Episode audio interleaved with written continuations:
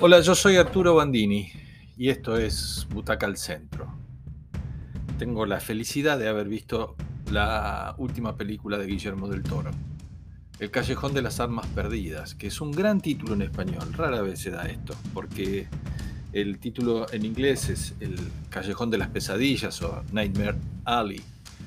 Y, y la verdad que me gusta más Almas Perdidas. Dice mucho de lo que cuenta la película. Guillermo del Toro nos regala dos horas y media de cine puro, y es de los pocos que pueden hacerlo.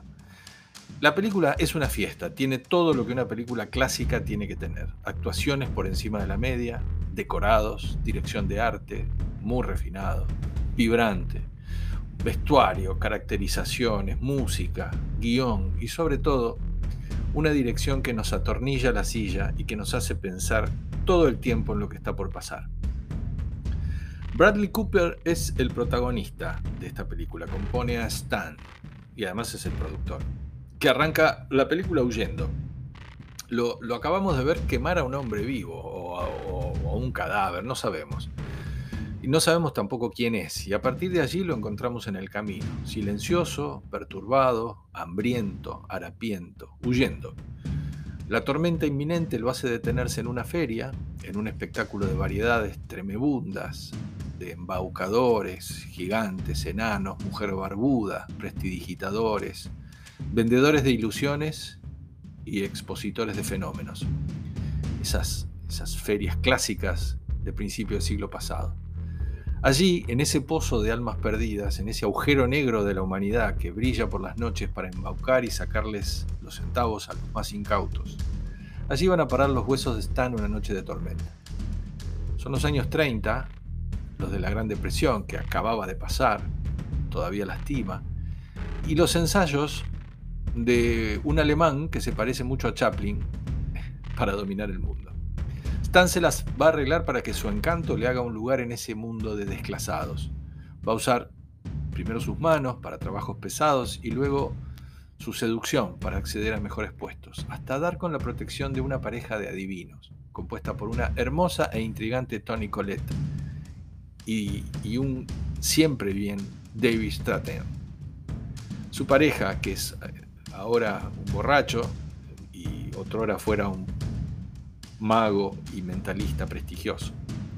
Hoy es un despojo que vive de recuerdos y, tiene aferrada a su mano un, un, método de trabajo cuidadosamente hecho durante todos esos años para hacer que ese truco que él hace los deje boquiabiertos a todos. Ahí tiene todos sus secretos.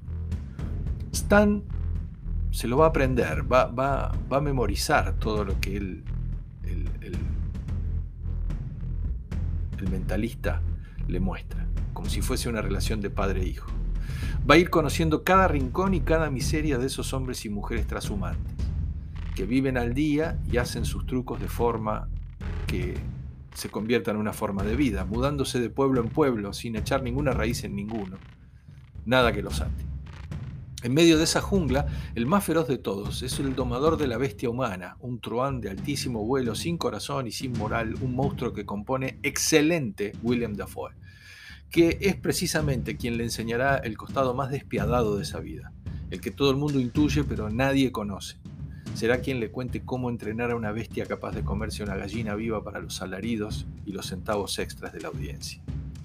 Stan ya mató, y lo va a volver a hacer, por descuido, sin querer o muy a propósito, para seguir posicionándose en esa cloaca de arte y de engaño. Rooney Mara, quien hace un acto con electricidad, son los tiempos de Nikola Tesla y sus descubrimientos, será la musa más que la musa, la compañera que Stan va a elegir para salir de ese pozo y para intentar un acto de mentalismo con ella en otros ámbitos. El maestro le enseñó a usar sus trucos, pero también le dijo que no se exceda, que nunca se lo crea, que no es posible traer a los fantasmas a la vida.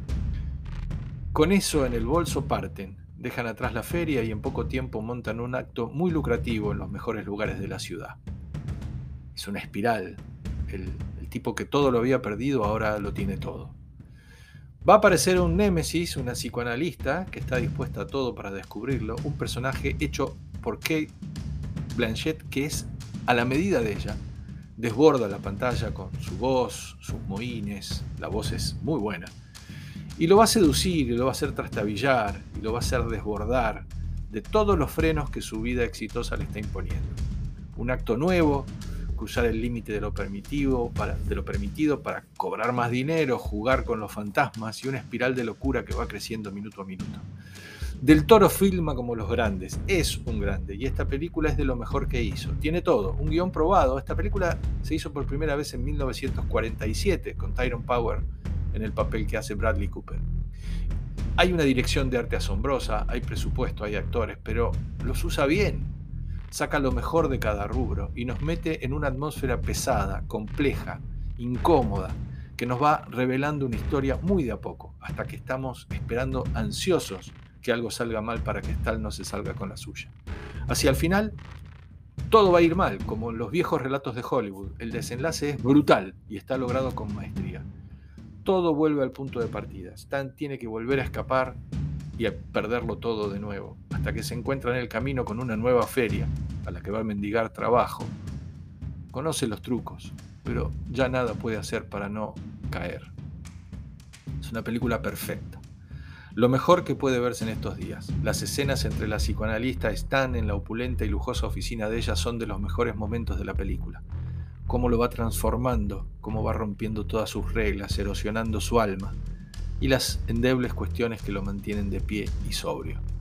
Es una trama progresiva, ojo, hay que, hay que pasar los primeros minutos, donde parece que nada pasa y va a ir pasando todo. Es hipnótica y la atmósfera de autodestrucción la torna irrespirable hacia el final. Viva el cine con el Callejón de las Almas Perdidas. Perdón lo largo, pero hay entusiasmo. Esta es una película de nueve butacas.